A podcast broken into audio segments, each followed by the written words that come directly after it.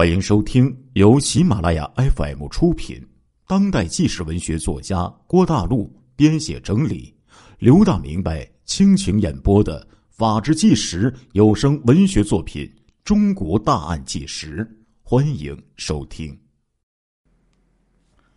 二零零四年三月的兰州啊，依然是天寒地冻的这一个时节，天地万物尽失本来的面貌。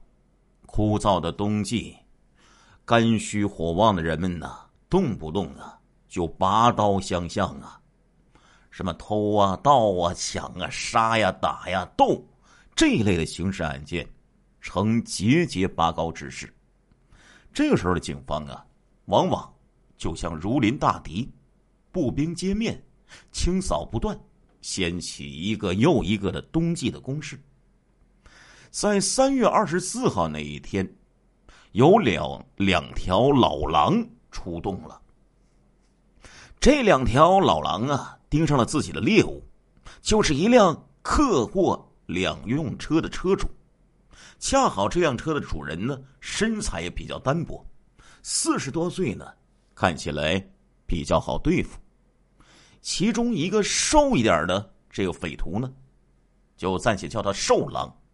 瘦狼上前就和这个车主啊进行交谈，说呢要租这个车主的车去魏岭山去拉百合。在这个季节，这个路段租车上兰州附近的魏岭山拉百合都是情理之中的事儿。何况两个租车的人又是上了岁数的老汉，衣着得体，言谈斯文。货车司机便放心的，一踩油门就上了路。可是这个司机呀，万万没有想到啊，此行竟然是他的黄泉路啊！这个车行至到三零七国道七道梁一个大回弯上的时候，那个瘦狼就喊道：“停车，我下去。”去看看这里的百合长得怎么样？车一停，这个瘦狼便跳下了车去，查看了一下地形，眯眼望着远处白雪覆盖的山头，如同一条老狼一样，闻到了血腥味儿，决定就在这里下手了。迎着鼓荡而来冰冷的山风，他上去敲了敲车门，哎。师傅，麻烦你下来一下。不知事迹的师傅拉开了车门，脚刚踏出去，头上便猛地挨了一下，又一下，立刻被打的趴在了车门上，跟着又是一阵猛烈的打击，那头那脸在凶恶的打击下已经是血肉模糊。见到这个猎物不再动弹了，胖狼搜进这个年轻司机身上的钱包、手机等值钱的物品之后，两只脚一踢，就把他踢进了听不到回声的深沟之中，然后擦干净车门，在车内喷溅上的血迹，然后调转车头，一溜烟的就下山去了。前后十多分钟的时间，一条鲜活的生命就这样被活活的剥夺了。尸身丢弃，荒寂寒冷的山沟，一个完整的家庭，一对年老的父母亲，一个嗷嗷待哺的幼子，顷刻间坍塌了他们的天空。这辆车呀，穿过了兰州城，向天水方向开了过去。这辆车在出兰州城的七道梁公安检查站的时候，遭到站上公安人员的检查。瘦狼用一张已经过时了的工商局的工作证就蒙混了过去。出得兰州城来，喘上一口粗气的两个老魔鬼，才敢在这辆刚刚喷过车主鲜血的车上，清点他们的杀人所得。仅仅有两千块钱的现金，一部小灵通手机，还有这一辆客货两用汽车。这辆车如果不快速出手的话，那就很快会成为警方抓捕杀人劫车魔鬼的指示灯、导向牌。在发财梦的驱使之下，一路疾奔的瘦狼在天色漆黑的凌晨就把车开启了一片死寂、寒雾缭绕的天水城。凌晨时分，整座古城沉浸在自己古远的睡梦之中。没有理会，在这寂静的寒夜，这两个一身血腥、满脸杀气的不速之客的到来。古城的静谧肃穆，让这两个沾满了一位无辜生命鲜血的老鬼站在空无一人的街道上，顿时就感觉到一股寒气从头顶直灌脚底。两个老家伙。毛发倒竖，后脊背发癫，颇像不散的阴魂厉鬼一样拍打着一般。心下恐慌的瘦狼嘴上说：“这车是卖不成了，搞不好啊，会将咱哥俩的命也给搭进去呀，得赶紧走人呐，回兰州吧。”瘦狼说啥就信啥的胖狼。听说弃车而逃，虽然这个心里头有一些不舍得，费了这么大劲儿弄来的这个车要白白的扔掉，可是，一听到卖车会把自己的身家性命都给搭进去，还是觉得性命要紧，于是赶紧从车里跳了下来，追上去已经走出几步的瘦狼，就这么撂在这儿了。回头又望了几眼的胖狼，不甘心的追着瘦狼嘀咕了一句：“舍不得，你一个人就守着他去。那我守着他，还不是等死啊？你知道就好。”弃车而逃的两个老贼呀，不敢在弃车的地方直接打车，步行了两里路，才打到了一辆出租车。出了天水城，就在附近的一个小车站。搭了一辆过路的夜行车，狼狈的就逃回了兰州。那辆遗弃在天水城挂有兰州牌照的客货两用的小卡车，很快就被天水警方给查扣了。通过遗弃在车上驾驶证、行车证，马上就与兰州市公安局就取得了联系。此时，兰州市公安局七里河公安分局接到群众举报。已在七道梁的山沟里发现了那位遇害司机的尸体，立为特大抢劫杀人案侦查。得到天水等方面报告来的情况线索之后，警方立即就前往天水开展工作。在天水警方的配合下，各条能想到、查到的线索查断之后。拖着那辆被遗弃的客货两用车，就回到了兰州。经办此案的七里河公安分局虽然下了很大的力气，但是由于条件的限制，侦查员们左左冲右突啊，始终都没有能够破解僵局。沈家岭上的血腥杀戮之后，那两只恶狼蛰伏在黑暗之中。竖起耳朵听风辨相，看看有没有危险的声音逼近。等待的结果呀，正如他们心中所盼那样，一切平安无事。好多天过去了，没什么事儿了，他们平稳下来的心呐，不再惊慌颤抖了。这两条老狼啊，又在仔细的思考自己下一步应该怎么进行。接下来的杀戮。黑夜之中，这两个恶魔绞尽了脑汁，苦苦的思索，反复的刻画所要撕咬的猎物，渐渐明确清晰的就浮现出来了。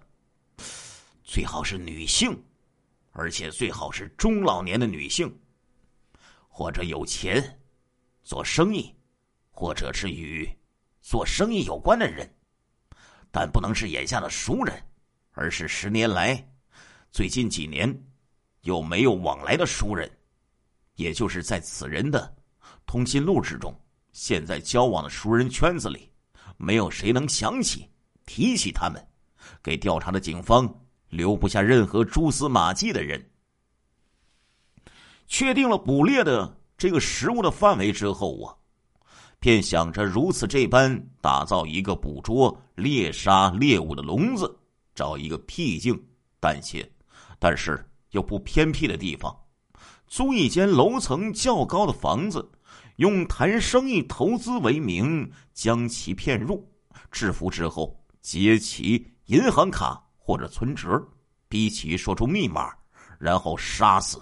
放入冰柜之中，冻硬之后再进行碎尸，这样就不至于有血流出来，留下痕迹。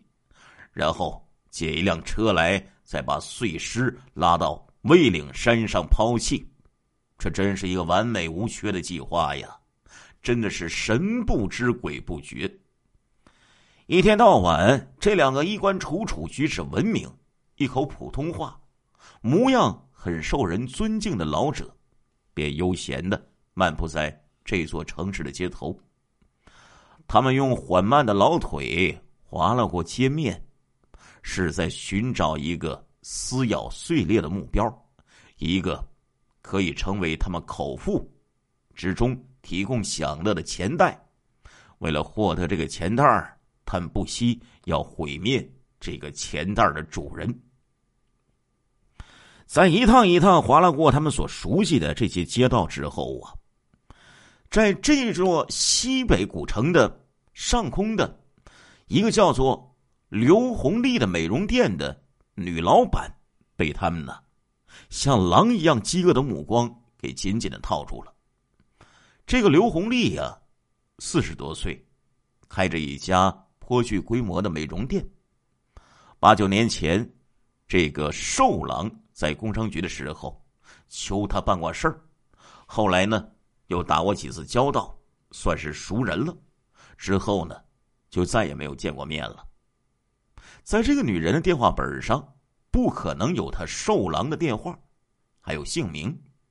很可能这个已经发福发财的女人，面对面都已经认不出这个瘦狼是不是曾经和他打过交道的那个人了。两只老狼啊，为了能将这只猎物给捕获，就开始一步紧逼一步的。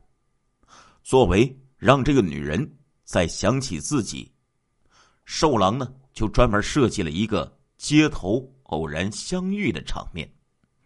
他先在这暗地里呀，悄悄的跟踪这个刘红丽回家的线路，然后在他家附近的这个巷子里等候，恰好。他回家的时间，然后再迎面朝他走过去，故意在人流之中碰见他，然后装出了一副故作吃惊的模样，说：“哎，是小刘吧？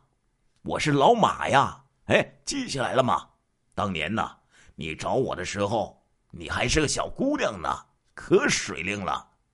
不过呀，你现在呀，和过去一样，还是那么水灵啊。”第一眼见到的时候，刘红丽果然呢没有认出来他是谁，站在那里愣愣的想着这到底是谁呢？经过瘦狼这一连串的提醒，刘红丽那疑惑的眼神这才放出惊喜的目光来。哦，是老马呀！我想起来了，怎么不认识呢？那时候你可是帮了我的大忙啊！一晃这么多年都过去了，现在你还好着呢吧？看你一脸喜气的样子呀，搞得不错吧？哎，做啥大生意呢？做大了也带着我投个什么资的，挣几个小钱花花。这钱放在银行里呀，是啥用也没有啊！哎，两个人越聊。越热乎了，这个瘦狼就邀请刘红丽呢找一个地方去坐坐一会儿。刘红丽以孩子在家没人照顾这原因，就婉拒了这个寿郎的邀请，说呢以后有的是机会。于是这时候寿郎装出了一副善解人意的模样，说：“哎呀，不方便的话，那咱们就下次吧。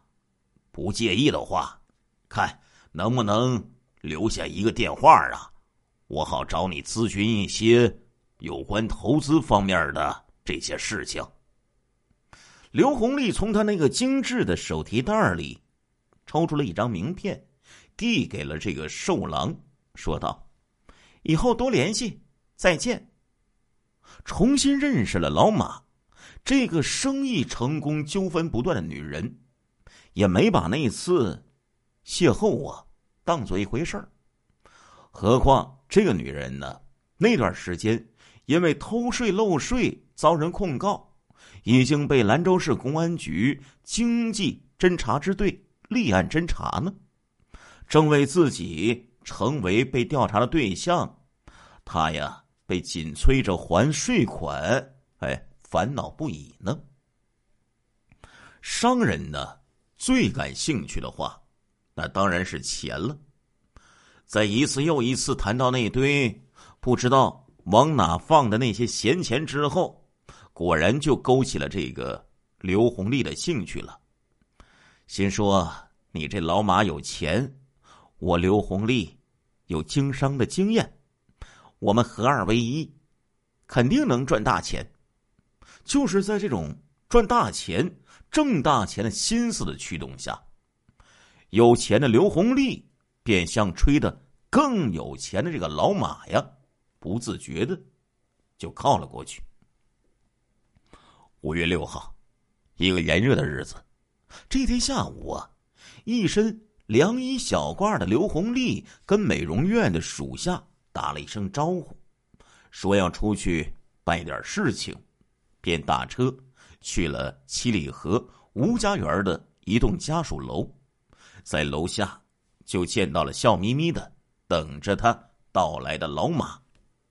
这是一栋啊，显得有些陈旧的家属楼，似乎呢不应该是老马这样有钱人的居住之地呀。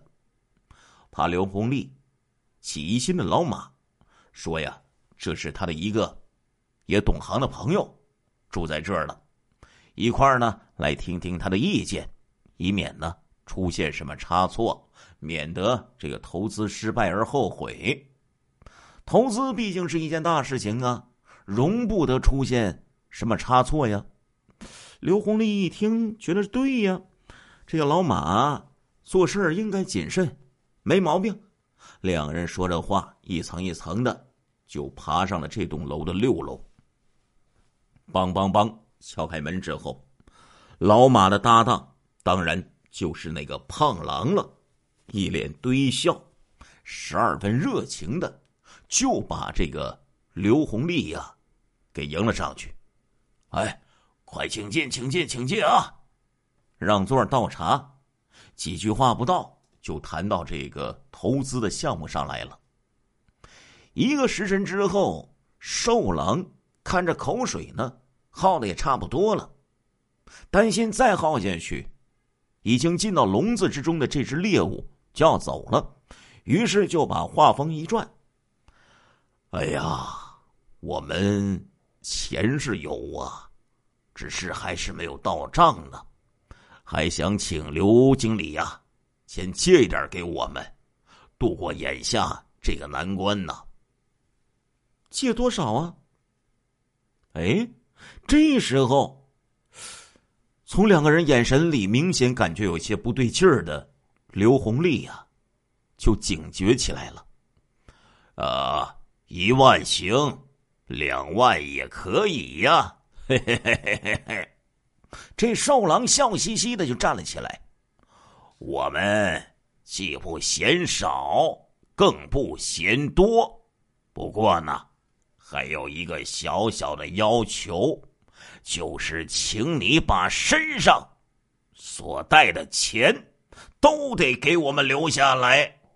一分钱都不能少，也不可能给拿走。有有你们这么借钱的吗？你们还不如直接抢就得了。刘红利这时候有些愤怒了，哈哈哈哈哈！不错，到底是聪明人，一点就通。说借也行，说抢也可以。也就是说，你带在身上的钱是无论如何再也拿不回去了。老马，也就是那个瘦狼，使了个眼色。为了让你能不费时间的说出存折、银行卡的密码，就不得不先委屈你一下了。会议的那个胖狼拿着一根绳子就开始捆人，嘴里还念念叨叨的说：“哦，配合一点啊，呃，我省心，你也就省力了。你我两个人呢？”谁也用不着害谁，呵呵，你说是不是啊？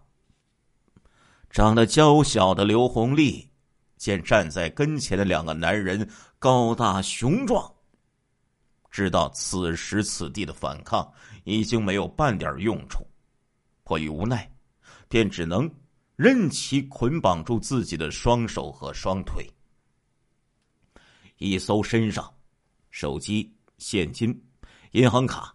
一大堆，这一下，这两个恶魔觉得可是发了呀！那张工行的牡丹卡上竟然有二十多万元的现金，天哪！这对于这两个老狼来说，那可是一笔天大的财富啊！听到从刘红利的嘴里吐出这张卡上的钱数的时候，两条饥饿的老狼高兴的差点咬断自己的舌头。银行卡的密码，也没费什么功夫，就问了出来。刘红利问啥说啥，没有什么反抗和隐瞒，没为他们成功的劫取制造任何一点麻烦。如此百分之百的配合，是心里还存着一丝侥幸劫了财的这两个老家伙，该不会连命也要了吧？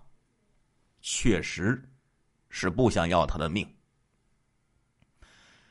哎呀，这时候啊，这个刘红利心里就在想：千万别给这两个恶魔添一些麻烦呢。当时这个瘦狼说呀，真的都不忍心杀他了。可是瘦狼又说，不杀你不行啊。恐怕连最愚蠢的罪犯都明白了道理。瘦狼当然呢，也不能。不敢忽视，杀掉这个心里把他们两个恨到骨子里的女人，为了钱财，更是为了保护自己。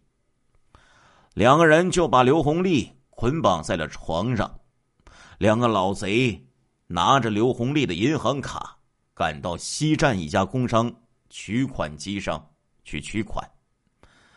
这个东西啊，他俩都没用过，只好请旁边这个。取款的人帮着取了两千元的款，问了一下卡上的存款数，真的还有二十多万呢！天哪，二十多万元呢！两只饥饿的老狼紧紧的抱在了一起，两个人互相说：“咱哥俩现在有钱了，发财了呀！”哈哈哈哈哈！出了银行大门的两个老家伙。是又咬牙又跺脚，嗷嗷的乱叫啊！完全像两只发了疯的野兽一般。钱、银行卡、密码，丢掉了所有救命稻草的刘红利，便一无用处了。斩草除根、不留隐患的恶毒的心思，让两只老狼举起了魔掌。这个在人世间活得有滋有味儿。总想着为自己、为别人干一点什么的聪明女人，没想到自己的一个没想到，连财带命都陷进了一个老熟人的圈套，被绞断了他最值钱的生命啊！据说呀，这个刘红利被勒死的时候，这个热爱生活的女人眼角啊还挂着泪水呀。按照事先的策划，两条老狼便先将这个尸体呀放进冰柜里，就给冷藏起来了。第二天，将这个冻硬的尸体用锯子等作案工具开始碎尸，咔哧啦哧啦，拉开之后，分别装进多个黑色的塑料袋之中。第三天的上午，两条老狼提着。两兜碎尸，像两名聊天的老茶客一般，就上了靠在七里河吴家园黄河岸边的一条茶艇上，选了一个僻静的位置坐了下来，要了两杯兰州特色的三炮台茶，然后呢，一边品着茶，一边抽着烟，说着闲话，一边趁人没有注意的时候，在滚滚。黄河水之中，就扔下了他们一袋子一袋子的石块了。亲爱的听众朋友们，这一集的《中国大案纪实》播送完了，感谢您的收听，我们下一集再见。